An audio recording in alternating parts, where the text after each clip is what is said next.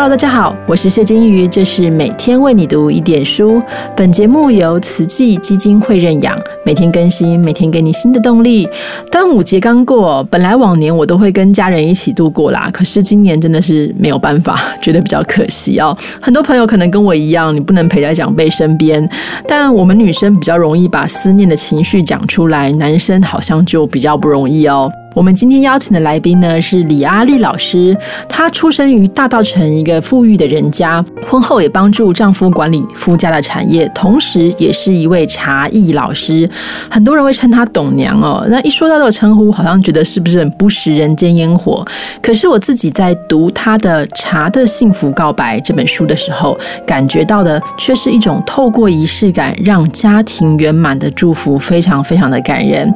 所以今天呢，李阿丽老。师师要为我们分享的是一个很暖心的故事——馒头大叔。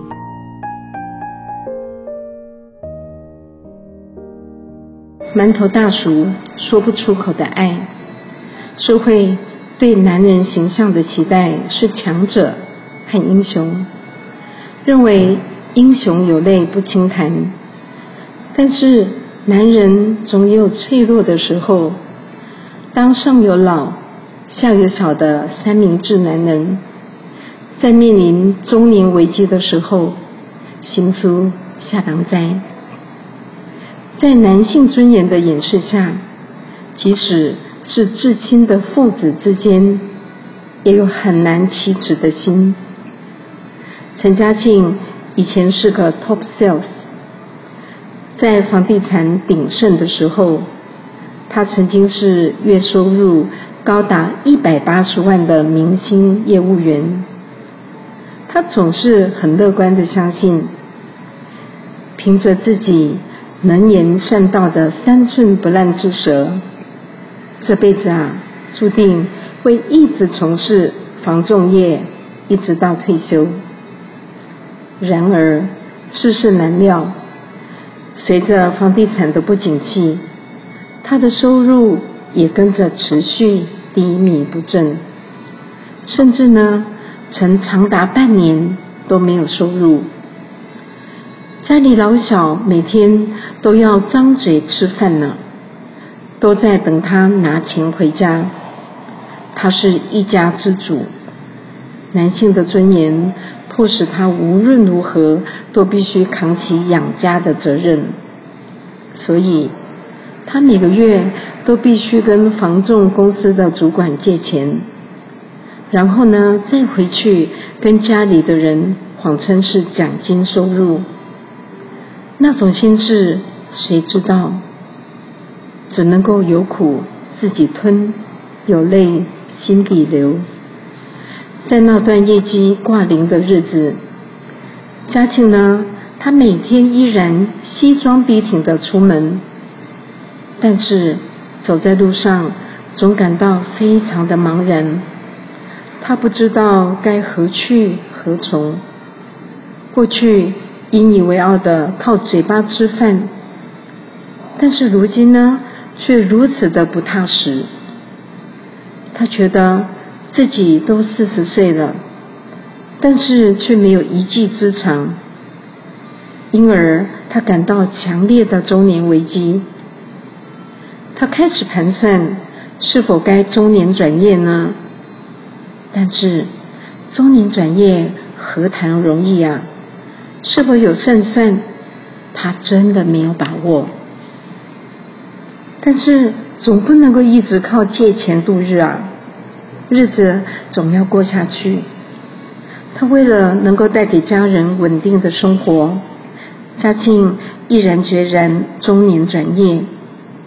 他离开了他已经做了将近二十年的房仲业，他改行呢做手工馒头，并且从学徒开始做起。刚开始为了要了解市场的反应，他甚至自己推着推车到市场叫卖来试水温。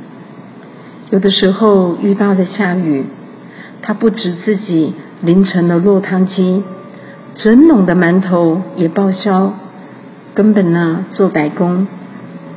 俗话说，万事起头难。嘉庆的中年转业创业之路走得并不顺遂，第一年几乎是赔本的惨况，甚至在开店的前一天，新机器启动，却差点把右手给碾了进去，让他被迫住院了好几天。但是这种种的不顺和困难都不能够阻挡他创业的决心，因为他已经没有退路。他半生的积蓄，他全都投进了手工养生馒头店了。所幸嘉庆有个贤内助，他一直在背后默默的支持着他。在创业初期，馒头店的生意并不稳定。家中的经济全靠太太淑芬的薪水支撑。他白天上班，下班后呢还要到店里来帮忙，甚至为了周转，他连妈妈的退休金都借来支持丈夫的创业梦。疼爱女婿的丈母娘也天天来馒头店当义工，沈桃跨位，处处帮忙。如今呐。馒头店的生意总算渐渐步上了轨道，但是嘉庆他却发现父亲的身体状况越来越差了。父亲是嘉庆心头最沉重的牵挂，他很自责，在他全心投入创业的过程中，他却疏忽了对年迈父亲健康的照顾。嘉庆是家中独子。母亲在他小学二年级的时候就过世了。当时最小的妹妹才五岁，父亲一个人身兼母职，他带大他们五个小孩。嘉庆非常的心疼父亲，年纪轻轻就丧偶。爸爸从来不曾怨天尤人，每天辛苦的在市场卖菜，养大五个孩子。陈爸爸他从小就经常告诫他们兄妹爱领命，爱怕病，所以每当嘉庆遇到困难或是挫折的时候，他就会想起妈妈过世的时候，爸爸那么年轻就遭遇了人生这么大的变故，但是爸爸他不曾放弃，而如今。我有这么多家人的协助，怎么可以放弃呢？嘉庆总会在父亲的身上找到坚持下去的力量。父亲是嘉庆在逆境中前进的动力。但是现在陈爸爸的身体却越来越差了，因为糖尿病导致每星期都要洗肾，这让嘉庆很忧心。他怕树欲静而风不止，子欲养而亲不待，于是他开始对父亲的饮食严格管控，禁止爸爸吃白米饭、面包、馒头等淀粉类的高升糖指数食物。不料啊，这却让陈爸爸很不高兴。爸爸觉得自己没有吃饭就不会饱。每天还要被限制东、限制西，但是嘉庆也不是怕爸爸吃，他只是希望爸爸可以控制血糖。父子俩啊，每天都为了要吃饭这件事情大小声。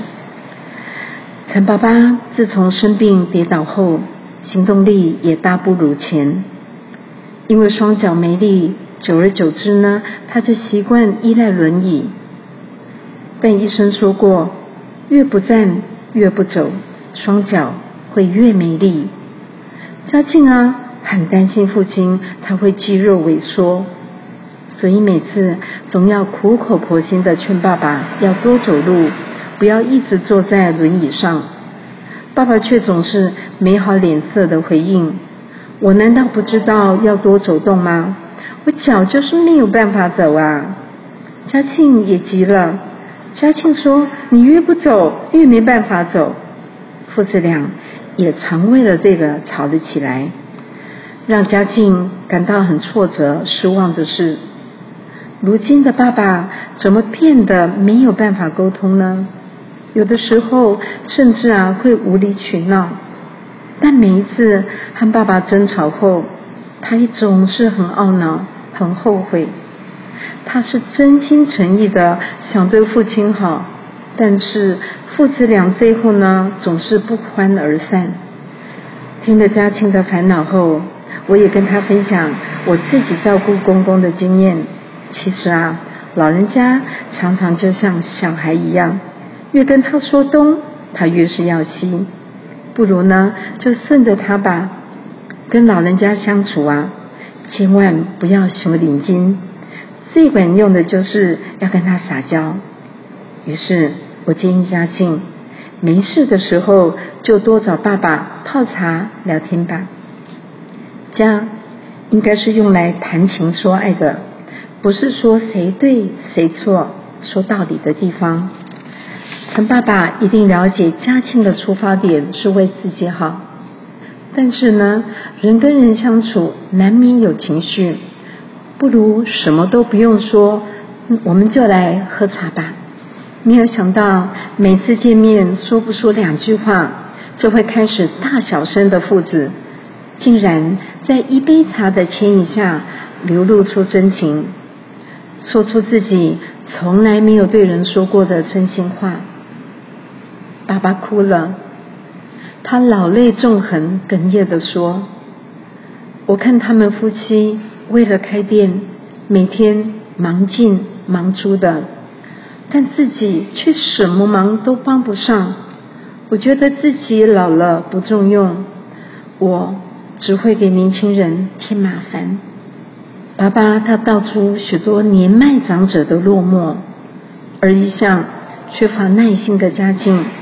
也一反常态的为老父奉茶，并且深情的对爸爸说：“过去你请我四十年，今嘛和你一当和我来友好你四十年。”这句话感动了现场所有的人。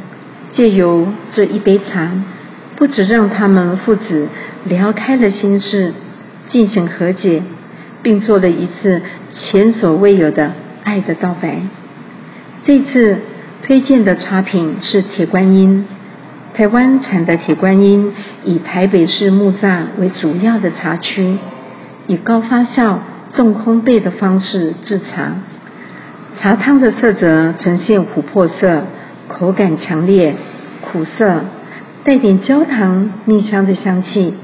茶汤啊内敛沉稳，相当适合在天冷的时候。喝一喝，暖暖胃。在茶器的选择上，台湾产的传统木榨铁观音适合紫砂壶来冲泡，因为发酵度比较高，又采用传统的炭火烘焙工艺，色泽偏黑黄，香味炽烈。用紫砂壶呢，最能够显现铁观音的滋味了。想要冲泡一壶色香味俱全的铁观音，除了备好茶叶、水、茶具之外，还要懂得把握好的水温和冲泡的时间。使用紫砂壶泡茶，茶叶比例以壶底铺满即可。冲泡的温度呢是高温一百度。冲泡的时间，第一泡约六十秒，第二泡大约少十秒。第三泡以后呢，则递增五到十秒。通常啊，好的铁观音可冲泡到七八次，大家可以试试看哦。最后要提醒大家，很多人往往因为事业忙，疏忽对父母的关心，或者是嘘寒问暖。老人家整天在家里，除了看电视，好像就没有别的事做。难免会觉得寂寞无聊，或者是觉得自己是多余的。看到年轻人每天忙进忙出，很羡慕，但是自己却什么都帮不上忙，常常感到很挫折。所以，不妨趁现在疫情的时间，在家时间比较多，比较有空，我们稍微把脚步放慢。陪陪同住的爸爸妈妈，借由泡茶聊天，也可以让父母了解自己的近况。而因工作住在外面的人呢，更可以多多打电话或者是视讯关心，让老人家享享天伦之乐。听完这个故事，你是不是跟我一样很想赶快来布置一个茶席呢？其实你不需要非常豪华奢侈的场面，但重要的是你的心意，一个我很想陪伴你，我一直都会在这里的心。所以大家尝试看看吧，也很欢迎把这个故事讲给你认识的朋友听。我们明天见，拜拜。